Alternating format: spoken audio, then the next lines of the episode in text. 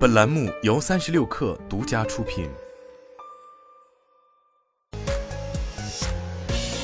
网络新商业领域全天最热消息，欢迎收听快讯不联播，我是金盛。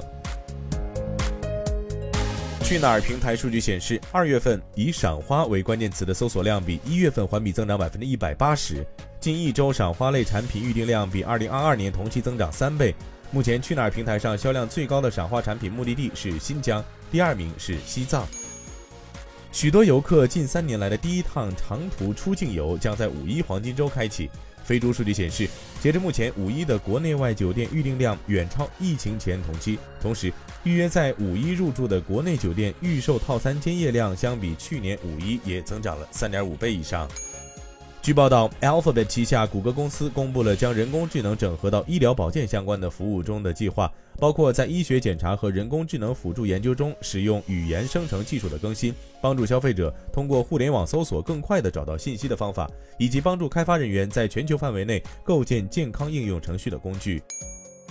SpaceX 已经在上个月完成了星舰的第一次完整静态点火测试，计划在三月或四月在其南德克萨斯基地进行第一次轨道试飞。根据马斯克的说法，星舰的首次轨道任务基本上属于是抛硬币的玩法。这架价值三十亿美元的飞船只有百分之五十的首飞成功率，具体结果将在未来几周内揭晓。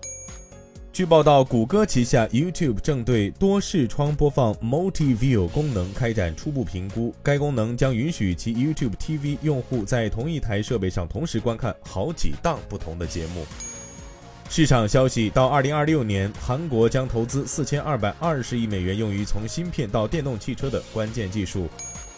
据报道，Facebook 母公司 Meta 宣布，为应对经济低迷，作为削减成本并提高工作效率计划的一部分，公司将再次裁员一万名员工。Meta 已于去年十一月宣布了第一轮大规模裁员，约有一万一千多名员工受影响，约其员工总数的百分之十三。Meta CEO 马克扎克伯格表示，公司还计划关闭额外五千个尚未填补的空缺职位。